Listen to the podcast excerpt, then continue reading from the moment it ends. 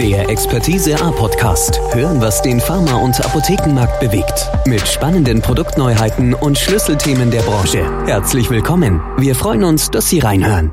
Dieser Podcast wird präsentiert von der Folio-Familie. Kinderwunsch, Schwangerschaft und Stillzeit. Da passt alles. Auch der Preis. Da gibt es dieses schöne Sprichwort, um Kinder zu erziehen, braucht man ein ganzes Dorf. Und wenn man genauer darüber nachdenkt, dann geht das nicht nur um die erfolgreiche Kindererziehung, sondern auch um die Unterstützung, die die Familie und das soziale Umfeld der Mutter den Eltern zukommen lassen kann. Nun ist die Situation, dass mehrere Generationen unter einem Dach leben, heutzutage in Deutschland eher selten. Wie Frauen in der Schwangerschaft und der Geburt bestärkt werden können und was den Beruf der Hebamme so besonders macht, erfahren Sie hier, liebe Zuhörerinnen und Zuhörer in der heutigen Episode von Expertise A. Wir begrüßen eine Frau, die seit über 30 Jahren den Beruf der Hebamme ausübt und seit fünf Jahren leitende Hebamme in einer Klinik im Jerichoer Land ist. Herzlich willkommen, Frau Tolle-Radig. Schön, dass Sie Zeit für uns haben. Guten Tag, Frau Jasper-Brinkmann. Liebe Frau Tolle-Radig, bei Ihnen und Ihrem Berufsstand ist der Dank, dass Sie Zeit für uns gefunden haben, besonders angebracht. Denn wie Sie in unserem Vorgespräch bereits erzählt haben, ist die Ich-Zeit, also private Zeit für sich selbst, Mangelware. Wie sieht bei Ihnen denn so ein klassischer Tag aus? Wie ist der aufgebaut? Es gibt ja verschiedene Bereiche, wo wir Hebammen arbeiten können. Das ist die Klinik, das ist die Freiberuflichkeit. Bei mir kommt noch die Familienhebammenschaft dazu. Das ist nochmal so ein ganz spezieller Part mit einer extra Ausbildung. Also ich persönlich arbeite drei, in drei Schichten im Krankenhaus, Früh, Spät und Nachtdienst, weil Kinder werden ja 24-7 geboren. Das ist nun mal so, ja. Und dazu kommt natürlich die Geburtsvorbereitung, die Nachsorge, wenn man kann kann natürlich auch gern im Kurs geschehen. Auch die Babymassage gehört dazu. Momentan ähm, ist das ja etwas außen vor. Und dann natürlich die Familienhebammenschaft, so dass summa summarum da schon ein paar Stunden nach sieben Tagen Arbeitswoche auf der Uhr sind. Das steht schon mal fest. Und das ist aber auch nicht alles in Stein gemeißelt, bis der bis auf den Dienstplan. Ansonsten äh, ist das auch eine Sache, wo man sich die Zeit mit den Nachsorgen ja auch absprechen muss, zum Beispiel. Wow, vielen Dank dafür an der Stelle schon mal. Sagen Sie jetzt die aktuelle Pandemiesituation. Wie haben Sie sich denn da eingerichtet? Wie kommunizieren Sie denn am allerliebsten und am erfolgreichsten mit Ihren werdenden Müttern oder mit Ihren gerade frischen Müttern? Und wo sind denn da aktuell die Herausforderungen auch? Da müssen wir noch unterscheiden. Für mich zum Beispiel die Geburtsvorbereitung läuft jetzt praktisch so, dass ich eine WhatsApp-Geburtsvorbereitungsgruppe habe und so ähnlich wie das, was wir jetzt beide hier machen, kriegen die Damen jede Woche von mir eine Sprachnachricht. Das Schöne daran ist der Vorteil, sie können es natürlich immer wieder abrufen. Das äh, ist nach Themen geordnet, so wie ich den Geburtsvorbereitungskurs äh, face-to-face machen würde, mache ich es jetzt hier und mache eine Sprachmitteilung per Thema. Das können 10, 15 Minuten sein, je nachdem, wann ich das abschließen kann. Man kann ja nicht in der Mitte aufhören. Das ist jetzt mehr oder weniger die Geburtsvorbereitung. In dringenden Fällen mache ich auch dort einen Hausbesuch, aber wir gehen ja jetzt gerade wieder alle in äh, den Lockdown. Auch für mich ist dann natürlich Abstand geboten, was nicht sein muss, aber wenn es dringend ist, auch dort natürlich ein Hausbesuch. Ansonsten die Nachsorgen, das ist einfach mal so. Das geht nun mal nur vor Ort mit den heutigen äh, Schutzmaßnahmen. Ich habe auch Mamas, die zu Hause dann den Mundschutz tragen. Ich natürlich sowieso. Händedesinfektion ist ein normaler Umgang. Das machen wir auch ohne Corona, auch die Desinfektion der Arbeitsmaterialien. Aber eine Nachsorge per se, gerade in den ersten zwei, drei Wochen, geht natürlich nur zu Hause, weil ich kann kein Gewicht per Telefon von dem Kind bekommen. Da muss ich dann halt schon mal hin. Ja, es gibt natürlich auch die Möglichkeit äh, via FaceTime oder ich habe auch eine Mama, die ist Studentin, die ist dann natürlich auch technisch gut drauf. Mit der Skype ich dann. Das ist noch die Geburtsvorbereitung, aber auch dort zur Nachsorge werde ich dann anwesend sein müssen. Das ist einfach so, da können wir uns äh, nur selber schützen, aber die Arbeit muss doch gemacht werden und die Frauen und Kinder und auch die Papas, die brauchen das. Ja, also ist ja toll, wie digital Sie sich da schon aufgestellt haben auf ganz unterschiedlichen Kanälen. Ähm, Gibt denn da in der digitalen Kommunikation so einen Klassiker? Also welche Fragen kommen denn da so digital am allerhäufigsten? Ich glaube, das unterscheidet sich zwischen äh, digital und äh, wenn wir jetzt auf den Geburtsvorbereitungskurs gehen, äh, der ja gerade mehr digital läuft, das unterscheidet sich nicht. Wann muss ich mich in der Klinik anmelden? Wie ist das mit Akupunktur? Was kann ich alles mit der Plazenta anfangen? Wo ist mein Mann in dieser Zeit? Wie kann er etwas für mich tun? Wie sind die Klinikgegebenheiten? Auch jetzt natürlich, äh, darf mein Mann überhaupt mit? Oder überhaupt eine Begleitperson. Es sind ja nicht immer nur Männer, Kindsväter dabei. Das ist ja auch ja, die weit entfernte Verwandte war wirklich die Tante aus Amerika, die ja angereist ist, um ihre Nichte bei der Geburt äh, zu unterstützen. Ja, das sind so Fragen, die kommen immer, ob digital oder ähm, direkt im Gespräch. Das ist so, wie geht das mit dem Stillen, die Erstversorgung, was, wenn ich nicht stillen kann, was brauche ich, was muss man überhaupt haben, ähm, wenn man das Baby mit nach Hause nimmt. Das sind so ganz normale Fragen, die kommen immer, die sind zeitlos und äh, immer up-to-date sozusagen. Und haben Sie denn das Gefühl, dass die digitale Kommunikation ähm, dann auch so ein Thema der Zukunft ist. Also auch wenn wir uns gar nicht mehr mit Covid-19 beschäftigen müssen, wird es dann weiter zum Alltag gehören? Also bewährt sich das für Sie? Ich hoffe nicht in diesem Sinne. Es ist ganz wichtig, wenn man nicht immer um die Ecke wohnt und sagt, oh Gott, Mensch, ich schaffe das jetzt gar nicht mehr heute zu dir, ich muss noch zum Dienst, dass ich das dann natürlich per Telefon äh, klären kann oder auch per WhatsApp mal ein Bild bekomme, die nicht immer ganz so toll sind, von den Aufnahmen her, von der Qualität, dass ich sagen kann, es tut mir leid, ich kann jetzt gar nicht sehen. Es ist ein Instrument, es ist eine Möglichkeit, in Kontakt zu bleiben. Aber Hebammenarbeit ist eben so persönlich, so individuell und so intim, dass sie nicht ausschließlich über diese Medien geführt werden sollte. Man kann es natürlich auch, ja. Aber direkt ist direkt. Das kann ich total gut verstehen, weil natürlich mit allen Sinnen äh, sieht, hört und fühlt man ja mehr als nur über so einen digitalen Kanal, könnte ich mir gut vorstellen. Richtig. Es ist ja auch, man sagt ja auch mal so, das Hebammenhandwerk. Ja, ich kann auch mit einem, äh, zum Beispiel, wenn wir bei Handwerk sind, mit dem Tischler über den Tisch reden. Machen und bringen muss er dann trotzdem. Mhm. Ja. Das ist ein sehr schönes Bild, wie ich finde. Ja. Aber kommen wir doch mal zu den werdenden Müttern. Also was ja. sind denn so Ihre Top 5 Tipps an eine Frau, wenn die festgestellt hat, ich bin schwanger? Ich bin schwanger. Also das ist ja so äh, wirklich ein, ein ganz toller Moment. Ich hoffe auch für die meisten. Wir wissen, dass das nicht immer so ist, aber ich denke mal schon zu einer hohen Prozentzahl ist das so.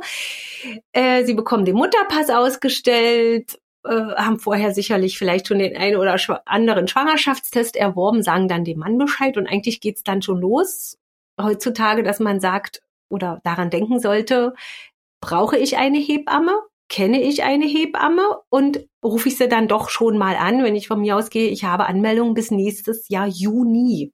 Wow.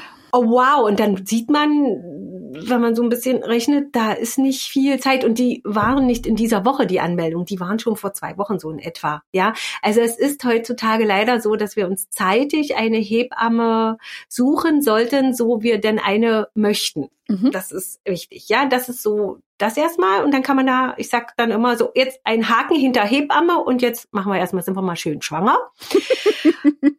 und für mich ist ganz wichtig, dass die Frauen bei sich bleiben. Es ist ganz, ganz wichtig, auf das Bauchgefühl was dort eben im Bauch auch passiert. Jetzt haben wir es ja wirklich vor Ort, ein vor Ort Bauchgefühl, aber auch natürlich diese Intuition. Hier wird immer gesagt, ich soll nicht Intuition sagen, ich soll Bauchgefühl sagen. Gut, dann mache ich das.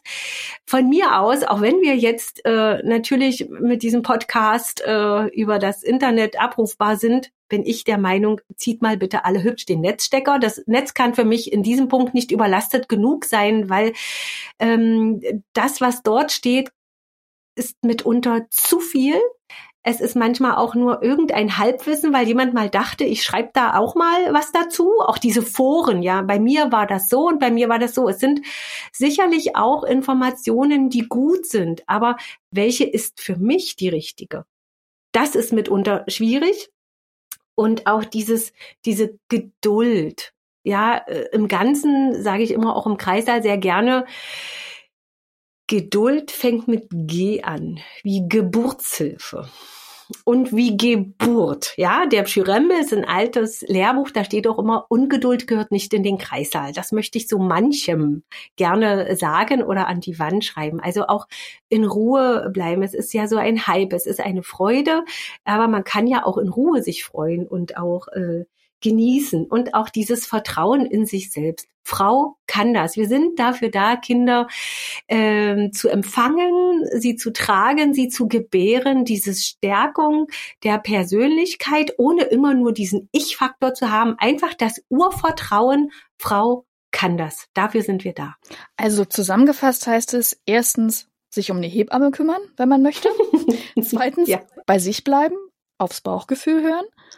Drittens, einfach mal das Netz ausmachen. Viertens, Geduld haben. Und fünftens, Vertrauen, dass Frau das kann. So ist das richtig. Und dann geht das auch alles. Ja, genau. Und äh, spätestens im Anschluss an die erste Konsultation mit dem Frauenarzt führt ja dann der Gang der Schwangeren dann auch in die Apotheke. Folsäure und Eisenpräparate stehen da unter anderem dann auf dem Einkaufszettel. Was ist denn Ihre Empfehlung? Welche Apothekenprodukte stehen für Sie ganz klar im Vordergrund, wenn es um Kinderwunsch, Schwangerschaft und Stillzeit geht? Ja, es ist erstmal per se so, dass wir natürlich auch hier eine Riesenpalette haben. Und ganz oben steht immer die Folsäure und diese Omega-3-Fettsäuren, also dieses DHA. Das ist ganz wichtig für die Entwicklung des Kindes, für die geistige, körperliche Entwicklung zur Vorbeugung, gerade die Folsäure auch für Neuralrohrdefekte, die Zellteilung. Das ist erstmal ganz essentiell wenn man schwanger werden möchte und auch in der Schwangerschaft. Alle anderen Präparate, wenn ich mich gesund und ausreichend ernähre, ja, wenn man sagt so zwei Portionen Obst, drei Portionen Gemüse, ähm, Eisenpräparate nur auf ähm, Befund. Also es wird ja beim Arzt Blut abgenommen und wenn der dann sagt, oh, Ihr Eisenwert ist zu niedrig, dann nimmt man ein Eisenpräparat es ist sonst nicht erforderlich. Man muss nicht mehr nehmen als äh, notwendig. Wenn es dann so ist, dann ist es richtig, dann muss das auch so sein, weil eine Anämie führt eben auch zur Müdigkeit, Erschöpfung, äh, Frühgeburtlichkeit, dann muss das substituiert werden. Aber wenn das nicht erforderlich ist, lassen wir das weg. Ansonsten bei Medikamenten, wenn man sich nicht sicher ist, kann man auch Embryotox aufrufen. Dort gibt es sehr, sehr gute Informationen, wenn es jetzt auch darum geht, was darf ich denn bei Zahnschmerzen nehmen? Ja, was ist mit Ibuprofen? Absolutes No-Go im letzten Drittel der Schwangerschaft. Das sind auch so Sachen, aber an sich die Folsäure und die DHA, das Ziel von Sterifarm ist es, Produkte zu entwickeln, die für jeden bezahlbar sind und eine Voraussetzung für die optimale Entwicklung des Babys schaffen. Genau diesem Leitsatz ist Sterifarm bis heute treu geblieben und bietet die notwendigen Mikronährstoffe bei Kinderwunsch sowie in der Schwangerschaft und Stillzeit zu einem fairen Preis-Leistungs-Verhältnis an. Wie können die Apothekenteams die werdende Mutter oder die Frau in der Stillzeit unterstützen? Und wie kann die Arbeit der Hebamme unterstützt werden? Also dazu muss ich sagen, dass ich wirklich aus unserer Region auch schon mal zwei Anfragen hatte äh, von Apotheken, die fragten, ob wir nicht auch mal so eine Stillberatung einrichten können. Und eingangs ging es ja schon darum, was mache ich denn so den ganzen Tag? Und da habe ich nicht mehr gewusst, wann ich dann auch noch einmal im Monat oder zweimal im Monat Stillberatung für zwei Stunden in einer Apotheke machen sollte es, es ging eigentlich nicht unter. Also es ist eben gut, die, ähm, die Produkte auch, was eben um ringsherum um das Stillen, dass das gute Stilleinlagen sind, gute Produkte für die äh, Pflege der Brust, der Brustwarzen auf Lanolinbasis, Milchpumpen, äh, die ja von den Apotheken äh, vorrätig gehalten werden, die man auf Rezept bekommen kann. Das ist schon mal ganz gut. Sie haben ja auch gute Erfahrungen mit der Akupunktur gesammelt. Und äh, Sie setzen ja in Ihrer Arbeit auch eine Menge Homöopathie ein. Können Sie da so verschiedene Beispiele geben, was wo besonders gut passt? Ja, also was äh, total gut passt, ist immer die geburtsvorbereitende Akupunktur, die ab der 36. Schwangerschaftswoche bei uns auch in der Klinik angeboten wird. Das ist so, dass sogar evidenzbasiert feststeht, dass circa 90 Minuten die Eröffnungsperiode verkürzt ist. Ja, nun kann man ja sagen, hm, ja, woher weiß ich denn, wo, was, wie meine Eröffnungsperiode ohne Akupunktur gewesen wäre? Das tut mir leid. Man kriegt nur einmal dieses Baby mit dieser Zeit. Man kriegt das gleiche Kind ja nicht nochmal. Und demzufolge ist es sozusagen diese Studie, die das belegt, ja. Und auch die Schweizer, die sind da total führend und sogar äh, besser das ist schon besser dort aufgestellt und anerkannt. Also die geburtsvorbereitende Akupunktur gehört äh, aus dem TCM, also der traditionellen chinesischen Medizin heraus dazu, wobei das ist ja die Akupunktur in der TCM nur ein minimales äh, Teilchen, die sind ja viel mehr auch mit der mit dem Moxen, mit der Moxibustion, also dem Erwärmen durch eine Beifußzigarre dabei. Das zum Beispiel ist die Möglichkeit der Beckenendlagenwendung. Da müssen wir ein bisschen vorgehen mit den Wochen. Das geht nämlich nur von der 33. bis zur 36. Schwangerschaftswoche in Knie-Ellenbogenlage ohne Nadel. Da nehmen wir wirklich die Zigarre rechts und links an den kleinen Zeh. Das wäre der Akupunkturpunkt Blase 67. Zehn Minuten jede Seite und wollen da das Kind zur Aktivität anregen. Ja, also das sind da schon ganz verrückte Dinger. Ich mache auch Akupunktur unter der Geburt. Das geht eben hin bis zur Akupressur am Damm. Ja, das ist ähm, verrückt, was man machen kann. Es ist aber auch nicht jede Frau geeignet und manche sagt ja auch, oh Gott, nein, keine Nadeln. Gut, dann können wir immer noch Cross-Tape setzen, wir können Ohrsamenpflaster kleben. Äh, aber ich will auch nicht sagen, dass man dafür offen sein muss. Ich habe auch schon gehört, ich glaube nicht daran. Ich sage, ja, meine Katze auch nicht und das hilft trotzdem. Mhm. Das, es ist wirklich verrückt, das funktioniert, ja. Aber man muss nicht, man kann. Es sind alles Kann-Bestimmungen, ja, auch mit Globuli, äh, wenn man sagt, ja, hm, so dieses typische, diese Geflogenheit, die homöopathische Dosis. Ja, es gibt sie. Ich weiß, dass es funktioniert. Wer da keinen Zugang hat, muss es ja nicht machen. Das ist doch in Ordnung. Ich persönlich nehme selber, ich weiß nicht, wann ich das letzte Mal überhaupt ein, wenn ich es sagen darf, in Anführungsstrichen richtiges Medikament genommen habe. Die Globuli kriege ich ja auch nur in der Apotheke zu kaufen. Ja, also läuft's ja doch in die Richtung. In Deutschland ist das auch alles gut kontrolliert. Da wird uns sowas nicht passieren äh, wie in Amerika, wo man Kinder mit Belladonna überdosieren konnte, weil die Dosierung halt nicht stimmt und die Kinder auch verstorben sind. Ja, das haben wir hier Gott sei Dank nicht durch die Prüfungen, die ja jedem Stoff unterliegen. Und demzufolge ähm, ist, es, ist es wichtig, diese Alternativen zu kennen, was jemand nimmt das sei jetzt mal dahingestellt, ja, ob ich auch ähm, einen Schwangerschaftstee trinke. Ich habe auch zum Beispiel einen wehenhemmenden Tee im Angebot und den kriegen wir eben auch nur in den Apotheken hergestellt. Ich habe auch nicht alles hier und mix dann mal was in der großen Schüssel zusammen. Das mache ich nicht. Das besorgen sich die Frauen dann schon selber. Sie kriegen von mir die Zusammensetzung oder auch ein Öl für, ähm, damit der Bauch sich entspannt, ein Tocköl. Ja, es gibt ein Stillöl, ein Stauöl, ein Kümmelöl für den Bauch. Es gibt ein Schüppchenöl. Also es gibt so viel, wo ich auch die Apotheke brauche, weil es gar nicht anders geht, weil ich dieses gar nicht alles alleine herstellen kann. Und diese Mittel können helfen. Es muss nicht immer das Mittel der Wahl sein. Man muss auch flexibel sein. Auch gerade die Homöopathie, zum Beispiel, wenn ich daran denke, fallen mir spontan fünf Mittel ein gegen Bauchweh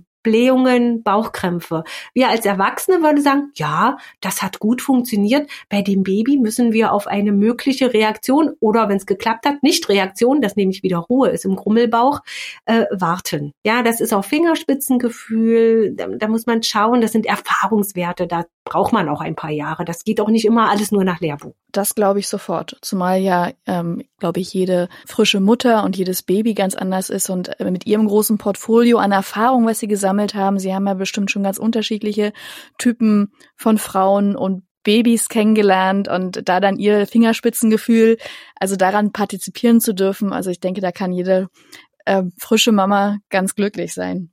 Das hoffe ich zumindest immer, dass die ganz glücklich mit mir sind oder auch mit der, nicht nur mit mir, mit der Hebammenarbeit im, im Allgemeinen, ja, im Großen und Ganzen. Wenn Sie eine Frau durch diese Zeit begleiten, also die Schwangerschaft an sich mit ihren Herausforderungen und dann die Geburt als totale Ausnahmesituation und darauf folgend dann die Versorgung des Säuglings zu Hause, das Stillen. Neben der fachlichen Beratung, wie unterstützen Sie psychisch? Wie sieht denn da Ihr Werkzeugkoffer aus? Der Werkzeugkoffer heißt Empathie und liegt in der Stärkung der Persönlichkeit. Wie wir eingangs schon hatten, dieses Thema Frau kann das.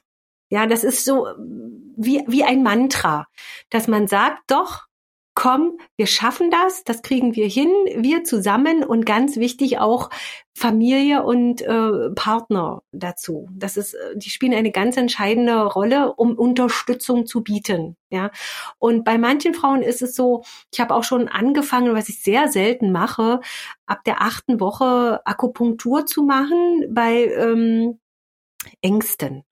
Ja, dass ich sage, okay, wir versuchen das mit runterfahren. Und die Frau hat das auch bestätigt, dass das toll ist. Aromatherapie ist ganz super zur Entspannung, Lavendel, ja, dass man das dann auch versucht, durch kleine Mittel zu unterstützen und so ein bisschen Wegweiser zu sein und zu sagen, nu komm, jetzt es ist doch alles normal und freu dich doch mal auf dein Kind. Es ist doch nicht alles ein Problem. Ja, wenn ich natürlich aber auch Frauen habe mit einer Sprachbarriere, Frauen mit ähm, einem mit einer Fluchterfahrung, da ist das Freuen auf das Kind natürlich mit vielen anderen Sachen auch besetzt und da muss ich noch intensiver sein in Ruhe und Geduld. Manchmal muss man aber auch sagen, so, mein liebes Fräulein, bis hierhin und nicht weiter.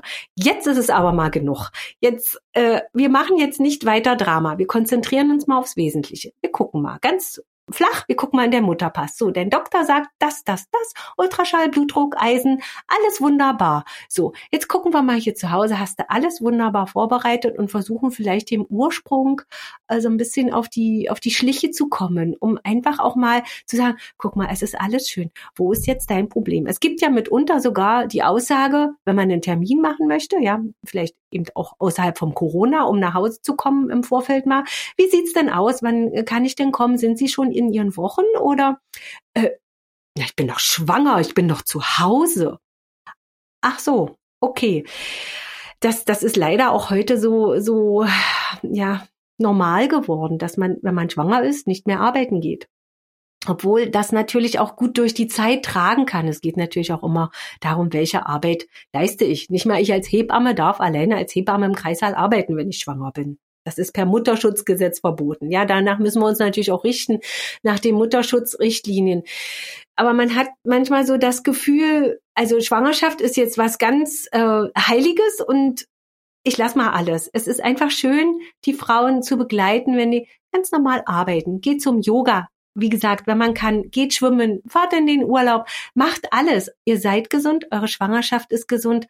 Jetzt macht genießt, freut euch, nehmt eure Mutter und lasst die Karte glühen. Wunderbar. Viel Spaß beim Einkauf. ja, manchmal kann man auch so ein bisschen vom Rücken durch die Brust ins Auge. Es geht auch nicht, äh, auch eine, eine Ironie ist manchmal auch schön und manchmal wird dann so ein bisschen gegrinst und so geblinzelt. Man muss aber eben auch gucken, wer versteht mich wie und wo. Ja, wir haben ja eben auch aus unterschiedlichen Gesellschaftsschichten, also mit einem unterschiedlichen Zugang. Und da muss ich eben auch schauen, bin ich im Mutter-Kindheim bei der 15-jährigen Erstgebärenden oder ja, bei der Mami, die mit äh, 31 das zweite Kind bekommt und Erfahrung mitbringt. Ja, also wer braucht was und dieses positiv besetzen einer Schwangerschaft und einer Geburt und einer Stillzeit, das ist erstmal Hauptaufgabe, um alles eigentlich auch gut sein zu lassen. Ich will gar nicht sagen werden zu lassen, sondern gut sein zu lassen. Ja. ja. Äh, Sie haben es gerade ja auch schon angesprochen, äh, so eine Mutter hat ja oder so eine werdende Mutter hat ja auch immer ein soziales Umfeld.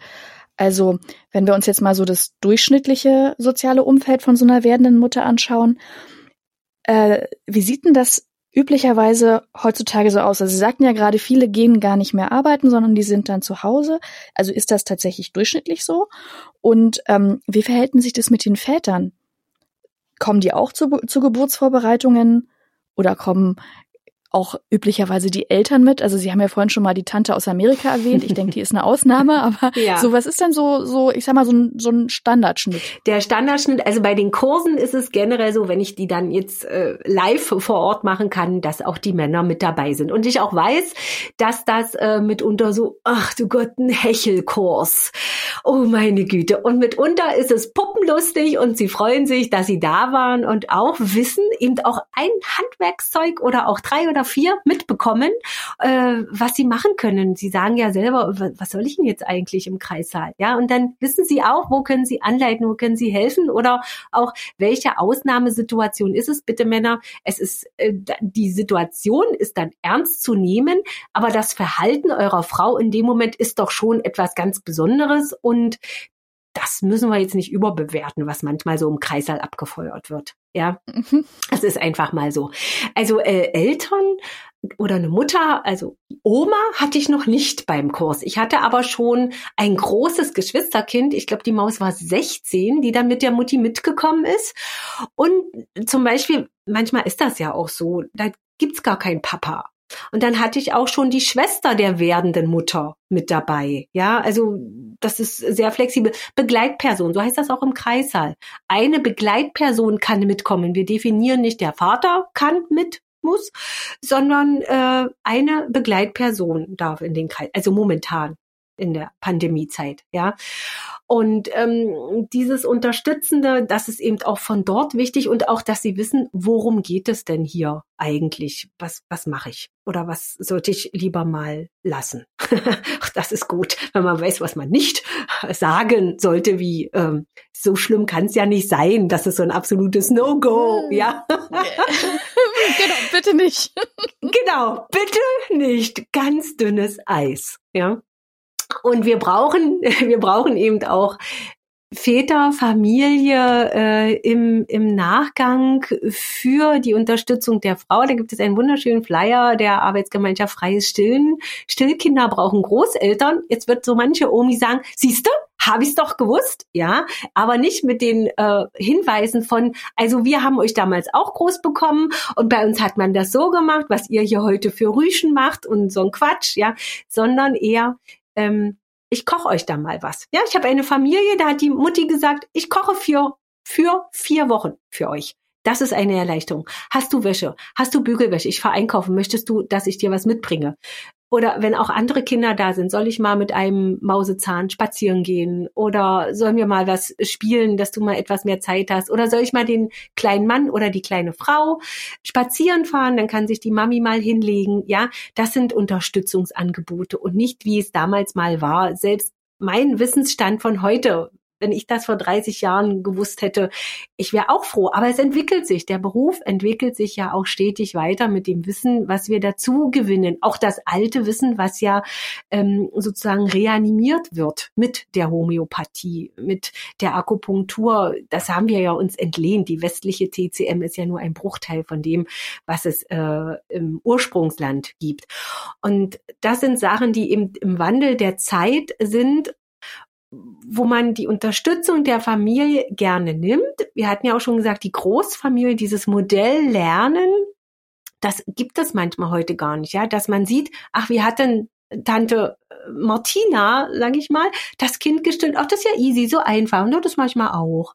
Ach so, äh, nee, die gibt die Flasche. Ach, das ist ja auch schön. Ja, ach nee, Flasche, ja, das ist ja einfach. Das mache ich auch.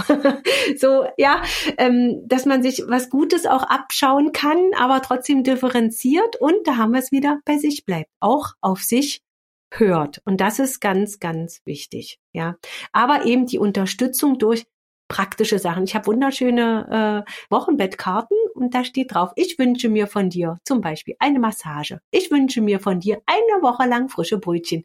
Das ist Unterstützung. Das ist ganz, ganz wichtig. Und da braucht man die Familie. Frauen stillen wesentlich kürzer, wenn zu Hause niemand dahinter steht. Oder auch natürlich, ich verstehe auch die Väter, die meinen, wenn das Baby weint, es hat Hunger. Oh, jetzt weint es in einer Stunde schon wieder. Es hat Hunger. Deine Milch reicht bestimmt nicht. Super. Wunderbar. Yogi, Yogi Löw würde vom Platz gestellt werden, liebe Männer, bei solchen Äußerungen seinen Spielern gegenüber. Ja. Also, und das, das ist das, was wir brauchen. Wir brauchen die Unterstützung zu Hause. Äh, ja, es gibt ja auch Frauen, die so ein bisschen Babyblues kriegen, bis hin zur Wochenbettdepression. Ja, das ist dann schon so Psychose, dass es Einweisungen geben kann in psychiatrische Kliniken. Und, und nur so ein, so ein kleiner Babyblues, äh, da muss man eben stimmungsauffällend sein und nicht auch noch sagen, äh, ich glaube, du machst da falsch, weil wir sagen ja eigentlich immer, Frau kann das. Also bitteschön, wollen wir auch da die Unterstützung haben. Auf jeden Fall. Sie haben uns vorhin berichtet, dass Sie ja in einem Dreischichtsystem arbeiten. Wo sehen Sie denn da die Herausforderung? Tja, die Herausforderung, das ist also erstmal, wenn man so jung Hebamme wird, ist es erstmal, glaube ich, gar nicht zu überschauen, was bedeutet es, früh, spät und Nachtdienst zu haben. Da macht man das. Da ist man ja vielleicht auch noch frei, ungebunden, ohne Kinder. Äh, kann man ja bis halb eins schlafen und um halb zwei zum Spätdienst kommen. Äh, kann man so machen, haben wir auch gemacht. Ähm, es ist sicherlich auch mit zunehmendem Alter, das muss man auch sagen, nicht einfach, diesen Wechsel der Schichten ähm, zu vollziehen, diesen Schlafrhythmus oder auch nicht Rhythmus zu haben, Biorhythmus hin oder her, nachts arbeiten um halb drei ist nun mal auch nicht auch nicht jeder Hebamme äh, so in die Wiege gelegt und das ist eben auch die die Herausforderung, die besteht am Sonnabend und Sonntag die Familie zu verlassen oder auch an den Feiertagen. Ja, da braucht man schon wirklich nicht nur die Liebe zum Beruf, manchmal ist es familiär auch nicht anders machbar. Auch eine Hebamme kann alleinerziehend werden und früh, spät Nachtdienst geht dann man halt nicht, wenn man da auch nicht sein soziales Umfeld, sein Netzwerk, was ja dann doch eher auch die Familie ist. Ähm, man kann mal mit einer Freundin überbrücken, aber jetzt nicht ständig äh, vier Wochen lang einen Dienstplan abgleichen und gucken, wann dann da das Kind genommen werden kann. Ja. Also das ist, aber das ist der Job das ist nun mal so, die Kinder werden rund um die Uhr geboren und das kann schon familiär äh, eine Herausforderung sein, dieses immer alles unter einen Hut zu bringen. Es gibt allerdings auch Kolleginnen, die ich kenne aus dem Krankenschwesternbereich, die auch sagen, sie möchten gar nicht anders arbeiten. Das hat ja auch Vorteile, weil wer hat schon mal Montagmorgens um zehn Zeit zur Kosmetik zu gehen? Wir. Ja, die anderen müssen es nach 16, 17 Uhr machen. Das alles unter einen Hut zu kriegen, ist auch nicht so einfach. Ja, also es hat Vor- und Nachteile. Wir können auch Mittwoch putzen. Es muss nicht alles am Sonnabend sein. Das ist schon okay. Ja. und es ist auch eine, eine Einstellung, eine Liebe zum Beruf, eine Berufung. Und darüber lässt sich auch vieles ähm, meistern und auch eben diese Einsatzbereitschaft. Es ist nun mal so, wenn eine Hebamme bei uns krank wird, muss ein Acht-Stunden-Dienst ersetzt werden. Ja, in einem Büro haben wir ja jetzt auch, Papier ist geduldig, bleibt vieles liegen. Den Kreis halt zumachen, ganz schlecht, ganz schlecht. Ja. Für jeden persönlich bedeutet das Wort Erfolg ja etwas anderes. Wie ist das für Sie? Was ist denn Ihre Checkliste, dass Sie sagen, ich habe als Hebamme gute Arbeit geleistet? Ganz einfach. Ich habe eine glückliche und zufriedene kleine Familie. Punkt. Das, das gibt's, gibt, gibt's gar nicht weiter. Die sind glücklich, zufrieden. Das Kind ist gesund. Die Mutter ist gut aus der Geburt äh, herausgekommen. Der Papi ist, äh, ja, der hat eine Brust wie ein Gorilla. Und auch im Nachgang, auch so in der, in der Nachsorge, wenn ich da so den Tag wie heute von 11 bis 17 Uhr habe ich Nachsorgen gehabt und wenn dann alles gut war, dann war es gut und mehr Anspruch ist äh, gar nicht erforderlich. Und gibt es für Sie etwas, was Sie für Ihre Arbeit sich idealerweise wünschen würden, was Sie verbessern würden, wenn Sie könnten? Ich glaube, was ja gerade in Deutschland sehr umgeht, ist halt der Hebammenmangel. Wir brauchen wirklich äh, Hebammen. Wir brauchen Hebammen, die Hebammen werden, die die Ausbildung absolvieren, um danach vollumfänglich dem Beruf auch zur Verfügung zu stehen. Manche überbrücken, studieren vielleicht noch Medizin, äh, landen nachher gar nicht in irgendeiner Klinik. Also da ist ja, das sehen wir ja so ringsherum, wie die kleineren Häuser auch schließen müssen aus Hebammenmangel. Ähm, manche gehen gleich in die Freiberuflichkeit oder bekommen selber erstmal äh, ihre Kinderchen, was natürlich auch total in Ordnung ist. Natürlich.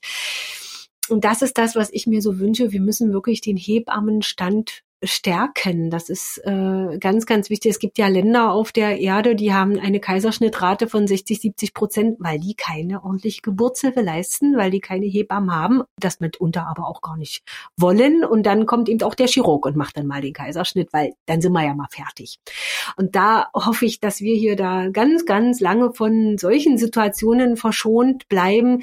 Die eins zu eins Betreuung im Kreissaal wäre ein Traum. Ich weiß nicht, welcher Kreissaal das leisten kann. Vielleicht noch die, die eine äh, Hebammen-Ausbildung mit haben, weil man dort eben auch wenigstens auch die, die Hebammen-Schülerin, nicht nur wenigstens, sondern auch eine Hebammen-Schülerin mal mit zu der Frau stellen und setzen kann, dass sie das Gefühl hat, ach, hier ist ja noch jemand, das ist ja schön und kann auch äh, Sachen entgegennehmen, Wünsche, Äußerungen, was nicht wirklich in jedem Kreissaal so ist, weil manchmal hat man ein, zwei, drei Frauen auch unter der Geburt da und da muss man sich schon auch teilen. Ja, also wir brauchen wirklich guten, gut qualifizierten, gut ausgebildeten Hebammen Nachwuchs, dann ohne Wissen, was sich ja, wie wir jetzt schon gehört haben, über die Jahre auch noch ausweitet, Erkenntnisse hinzukommen.